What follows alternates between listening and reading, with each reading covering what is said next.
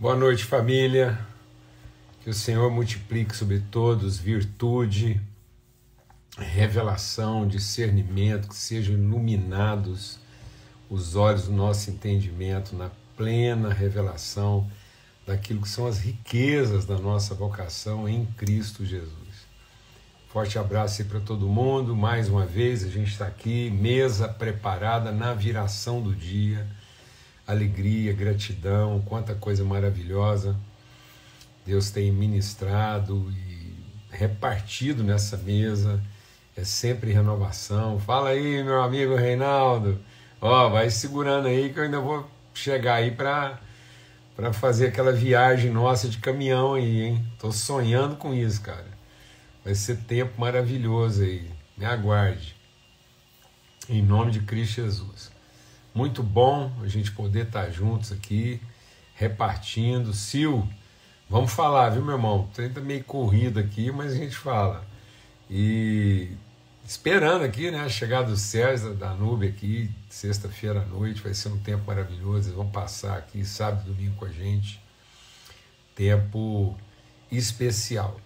Olha, se você ainda não é, se inscreveu lá, você ainda não é, linkou lá é, no nosso perfil Culpa e Graça. Procura aí, perfil Culpa e Graça aqui no Instagram. E a gente está fazendo a leitura compartilhada do livro Culpa e Graça. E isso inspirou a gente a abrir esse perfil para que nós possamos estar assim, é, tendo um espaço de conversar especialmente sobre essas questões de culpa, e relacionais, bem focado mesmo nessas questões aí relacionais, de história, de vida, de consciência, de perspectiva, de relação, enfim. Um, um perfil bem relacional. O nome é Culpa e Graça, né, inspirado aí pela leitura do livro, então você pode participar lá com a gente, é só você ir lá e, e passar a seguir a gente aí. Estamos junto lá, os irmãos, Rony, Bebel, e a gente está lá para conversar. Outras pessoas vão estar participando com a gente, estão entrando aí. E, e você pode participar. E também pode enviar conteúdo, se você quiser gravar um vídeo, dar seu testemunho, a sua vivência, a forma como tudo isso tem, tem é,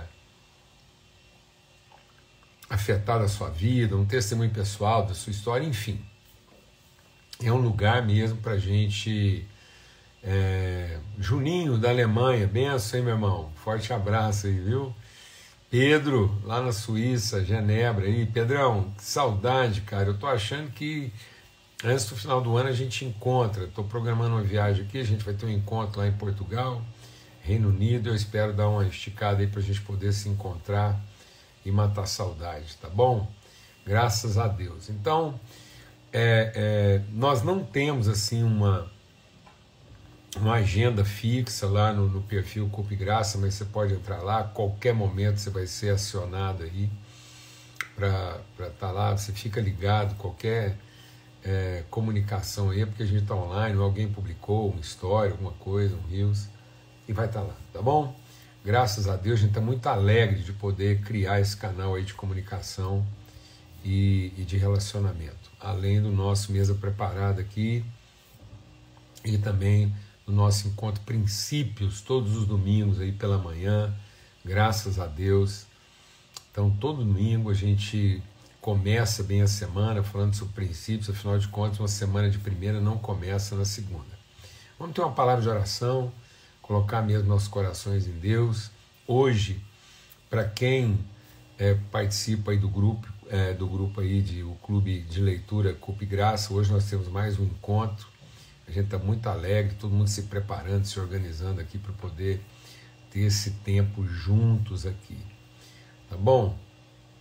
Raíssa, manda um direct para a gente lá sobre essa questão de endereço, de comunidades, igrejas, congregações que a gente pode estar indicando para você em Brasília.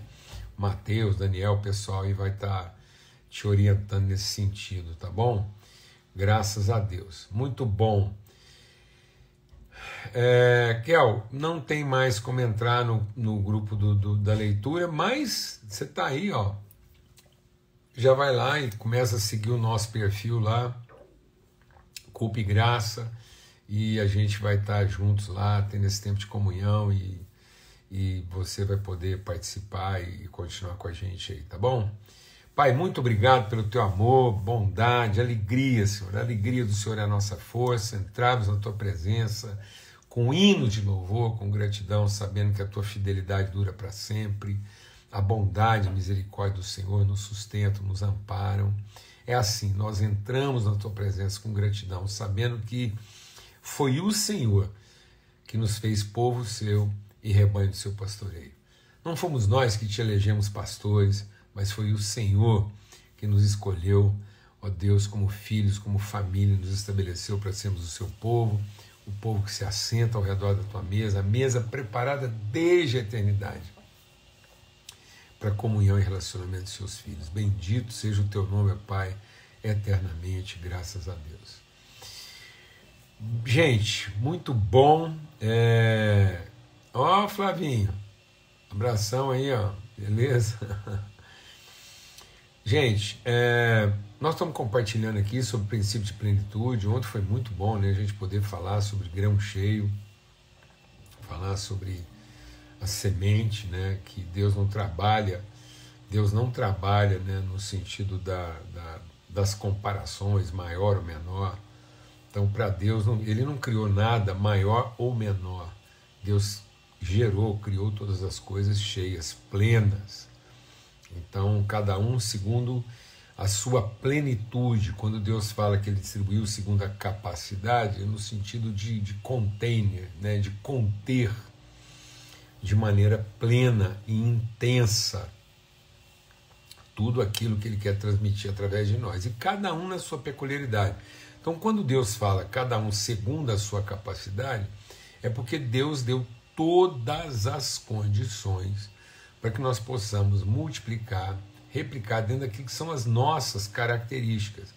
Características é uma coisa que você não compara, você aprende. Porque as características são formas peculiares da pessoa toda se revelar.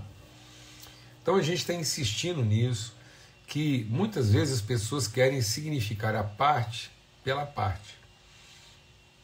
E a parte não se significa pela parte, a parte se significa pelo todo. Então não há como a gente compreender a parte pela parte.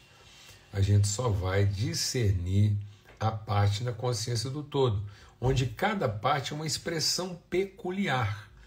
Então eu não posso dizer que a mão é menor do que o braço, né? de que o dedo do pé é menor do que o dedo da mão.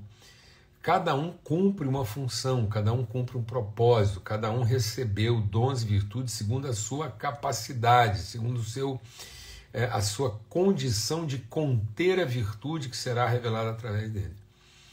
Então não tem um maior ou menor.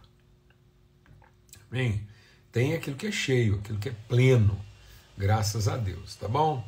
Então a gente vai aqui agora abrir nossas Bíblias lá no livro de Juízes no capítulo 7 e conta a história de Gideão. E hoje eu clamo a Deus e declaro a unção do Espírito Santo de Deus sobre a nossa vida para que todos nós tenhamos o coração aberto para aquilo que a gente vai compartilhar aqui essa noite. É desafiador. É desafiador. Confronta muito dos nossos pressupostos de êxito, de sucesso, de bem-aventurança. Lá em Josué, em Juízes, desculpa, Juízes capítulo 7. Então Gideão, versículo 1, se levantou de madrugada e todo o povo que com ele havia e se acamparam junto à fonte de Arode, de maneira que tinham um arraial dos midianitas para o norte, pelo outeiro de Moré, no vale. E disse o Senhor a Gideão: muito é o povo que está contigo. Toda a história de Gideão, Deus vai trabalhar esse negócio. Porque o próprio Gideão, quando Deus chamou, ele fala: ah, Eu sou o menor da menor. Então Gideão diz: Eu sou o menor da menor tribo. Ou seja, eu sou o grão de mostarda. E Deus diz: Olha, o Senhor é contigo. Né? Eu, eu é que vou realizar isso através de você. Então disse o Senhor Gideão: Muito é o povo que está contigo para eu dar os midianitas em sua mão, a fim de que Israel não se glorie contra mim, dizendo: A minha mão foi que me livrou. Agora, pois, apregou os ouvidos do povo, dizendo: Quem for covarde e medroso, que volte e vá apressadamente nas montanhas de Gileade. E vai embora das montanhas de Gileade. Então voltaram no povo 22 mil, 10 mil ficaram. Então presta atenção na conta. A primeira conta eram 32 mil homens. Você prestou atenção? 32 mil homens. E disse ao Senhor a Gideão: Ainda é muito povo. Faze-o descer as águas, ali os provarei. E será que aquele que eu disser, esse irá contigo, esse contigo irá. Porém, todo aquele que eu disser, esse não irá contigo, esse não irá. E fez descer o povo às águas. Então o Senhor disse a Gideão: Qualquer que lamber as águas com a sua língua, como lambe um cão, você colocará à parte, como também todo aquele que se abaixar de joelhos e beber. E foi o número dos que lamberam, levando a mão à boca, trezentos homens. E todo o resto do povo se abaixou de joelhos a beber as águas. E disse o Senhor a Gideão: Com esses trezentos homens que lamberam as águas, vos livrarei e darei os medianitas na tua mão, pelo que toda outra gente se vá, cada um ao seu lugar. Amado, eu vou falar uma coisa para vocês. Se, se a gente fosse usar esse critério hoje para tratar êxito ministerial, a coisa ia ficar ruim. Porque tem gente que acha que 32 mil é muito e que 300 é pouco.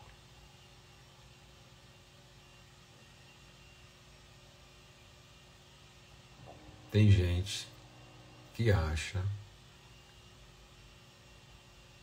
que 300 é pouco e por isso acha que 32 mil é muito.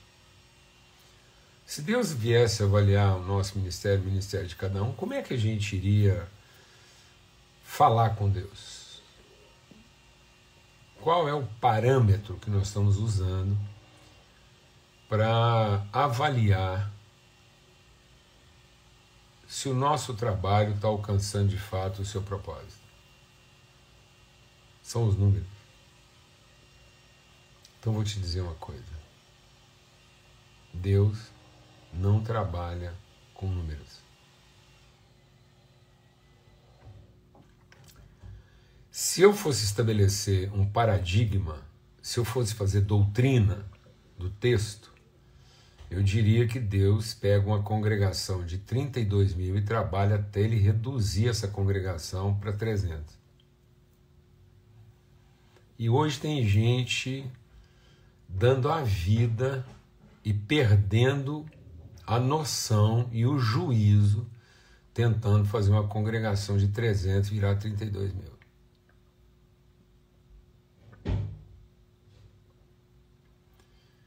Hoje, muito provavelmente, se for numa reunião de liderança hoje, de ministério, plantação de igreja, ninguém vai ensinar você a transformar uma igreja de 32 mil numa igreja de 300 as pessoas vão ensinar você quais são as técnicas para transformar uma igreja de 300 numa igreja de 32 mil.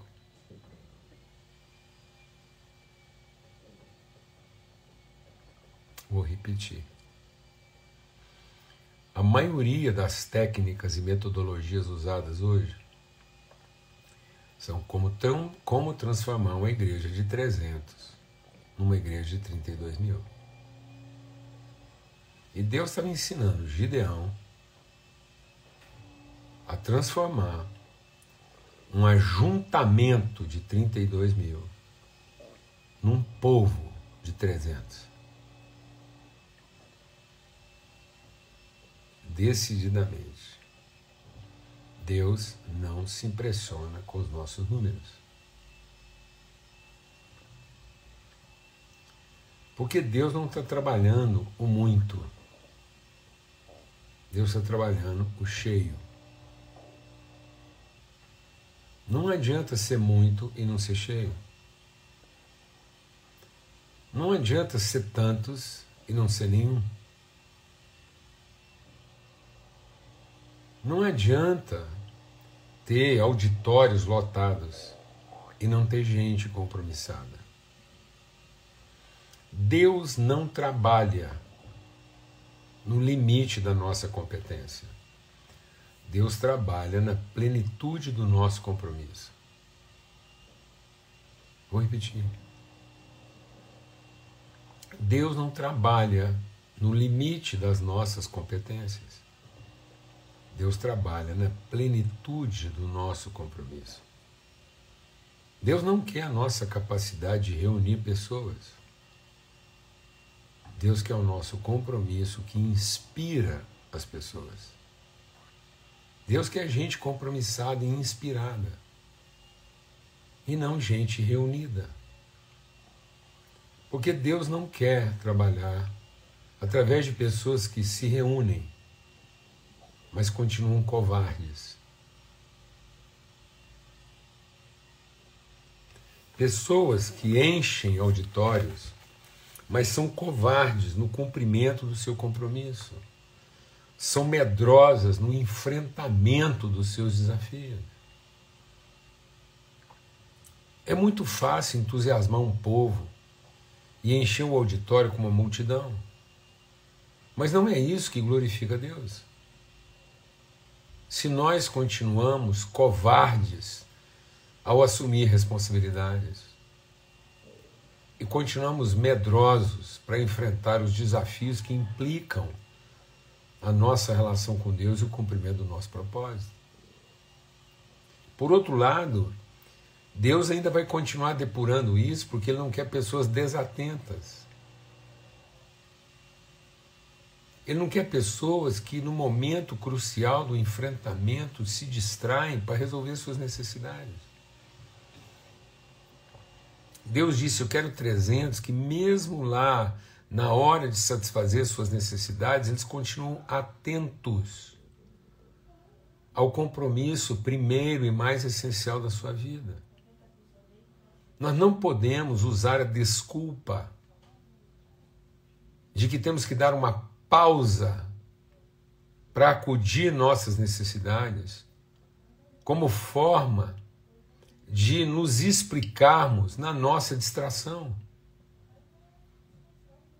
a satisfação da nossa necessidade, o cumprimento das coisas mais elementares da nossa vida, não podem tirar a nossa atenção e a nossa percepção do ambiente em que Deus nos colocou de enfrentamento, de luta, de batalha, de confronto. Não tem pausa. Não tem pausa nem para beber água. Nós não temos que parar aquilo que é nosso chamado para beber água. Nós temos que beber água com a atitude de quem não se distraiu no seu chamado.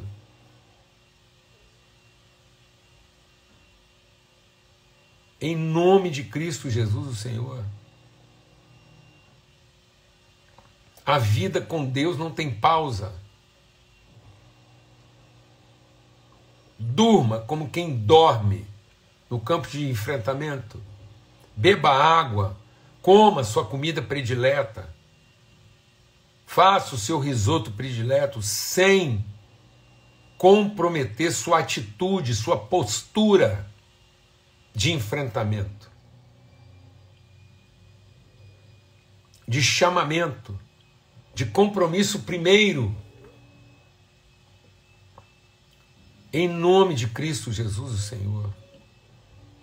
Isso não quer dizer que nós vamos ser pessoas é, é, amargas, embrutecidas, insensíveis. Pelo contrário.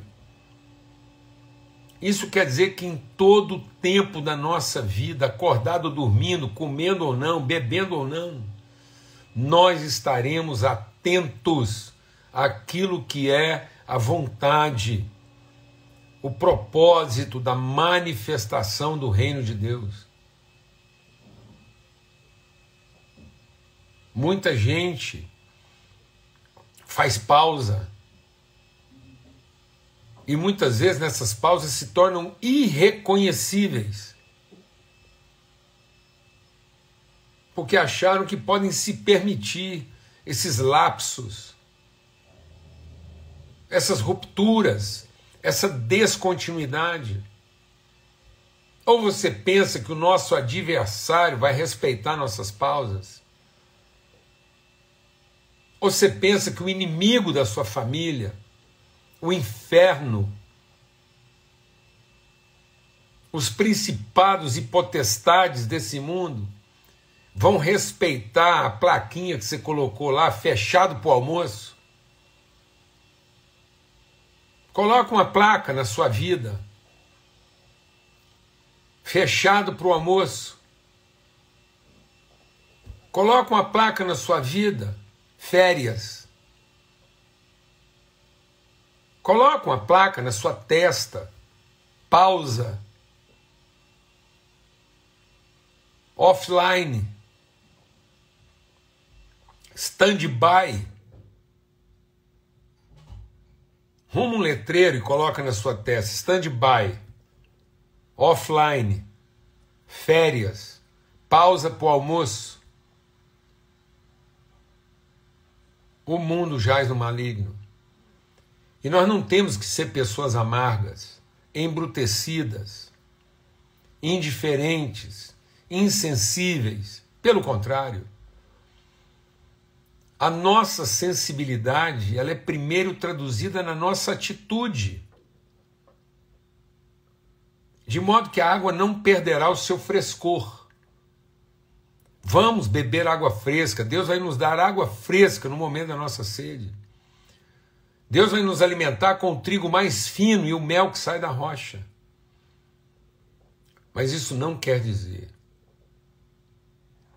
que haverá um intervalo no nosso compromisso, na nossa atitude, na nossa postura de enfrentamento.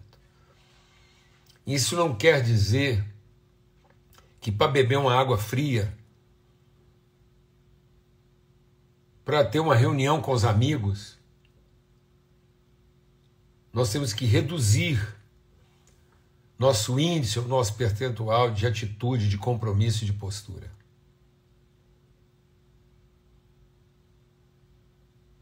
Durma o sono do compromisso e acorde o despertar do compromisso. Sofra a sede do compromisso e beba a água fresca do compromisso. Sinta a fome do compromisso e desfrute o manjar celestial do compromisso. Não há pausa. Não há pausa para plenitude. Não há pausa para a responsabilidade. Não há pausa para honra. Não há pausa para o respeito. Não há pausa para profundidade. Por isso, Deus é indiferente ao nosso muito. Por isso, é indiferente ao nosso pouco.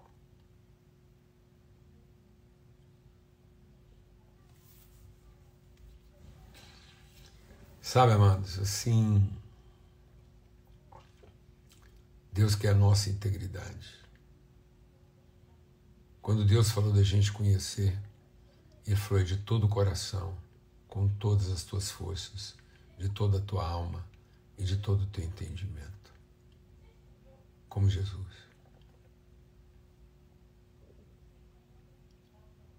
Nas tuas mãos entrego meu espírito. E tendo dito isto, expirou.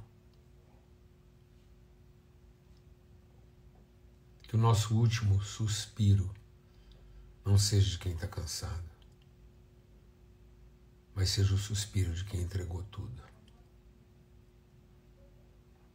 Que o seu último suspiro não seja o suspiro de quem está querendo tirar férias, mas seja o suspiro de quem quer honrar a palavra empenhada. Não suspire como quem está precisando de um intervalo, mas suspire como quem está precisando e buscando por renovação. Por renovação. Seja renovado todos os dias. E pedir uma pausa não vai renovar você. Tirar férias não vai renovar você.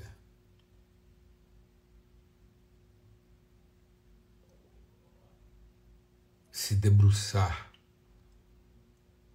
de cara na satisfação dos seus desejos não vai renovar você. Em nome de Cristo Jesus, Senhor.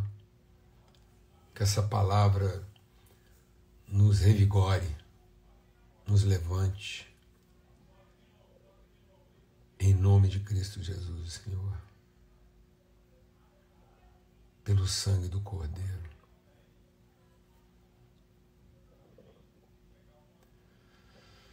Não trabalhe como quem quer ter uma igreja de muitos, mas dê a sua vida como quem quer viver a igreja de todos. Vou repetir. Não trabalhe com quem quer ter a igreja de muitos, mas entregue a sua vida para ser a igreja de todos. Não importa quantos sejam, são todos. E todos cheios, e todos plenos, e todos renovados no compromisso de cumprir o propósito. Em nome de Cristo Jesus. Forte abraço. Até amanhã, se Deus quiser.